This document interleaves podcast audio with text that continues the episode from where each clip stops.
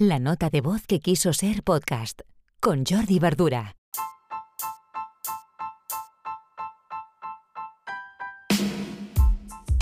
Hola, buenas, miércoles 28 de abril, episodio 154 de la nota de voz.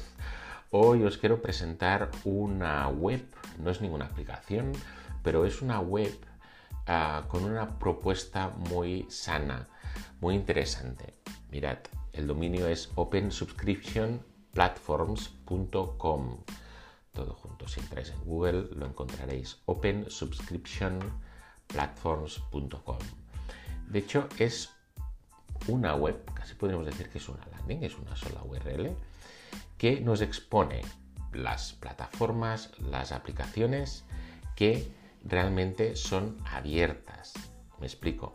Las plataformas que mm, podemos suscribirnos y después podemos exportar toda la información que volcamos en, esa plataforma.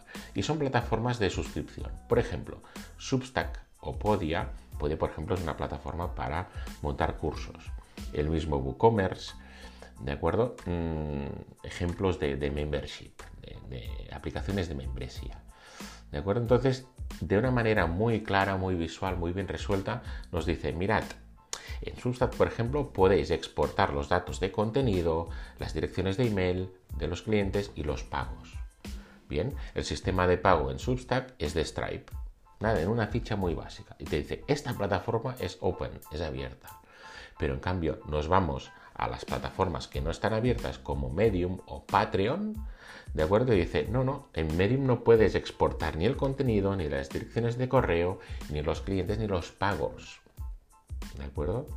Y simplemente te informa de esto. ¿Por qué? Porque muchas veces estamos buscando plataformas de suscripción, se ha puesto mucho de moda pues, el último año, los últimos dos años, Patreon o Substack para, para, pues, para, realizar este tipo de, membresías, ¿de acuerdo? Con distintos precios, con distintos planes. ¿Vale? Pues por ejemplo, Patreon sí que podemos exportar las direcciones de correo, pero el resto se queda en Patreon. No nos lo podemos llevar a, nada, a nuestra casa, a nuestro archivo, a nuestro Google Drive. ¿De acuerdo? Ni el contenido, ni los clientes, ni los pagos.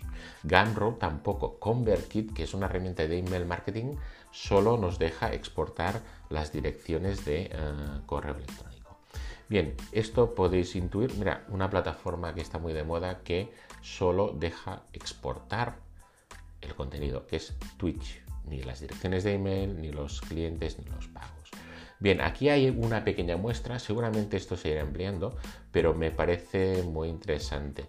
Un poco eh, lo que defiende esta, esta web, de hecho la, la cabecera principal es la misión, que es que quieren, pues bueno, un movimiento abierto, que todas las herramientas sean totalmente abiertas. Y cuando acabas la landing al final te dice The future is open. Es decir, defienden pues esto, que podamos trabajar con una herramienta, pero que después, evidentemente, esta información es nuestra y nos la podamos exportar y, meter en nuestro archivo personal, sea en Google Drive o sea en, el disco duro de, de nuestro ordenador.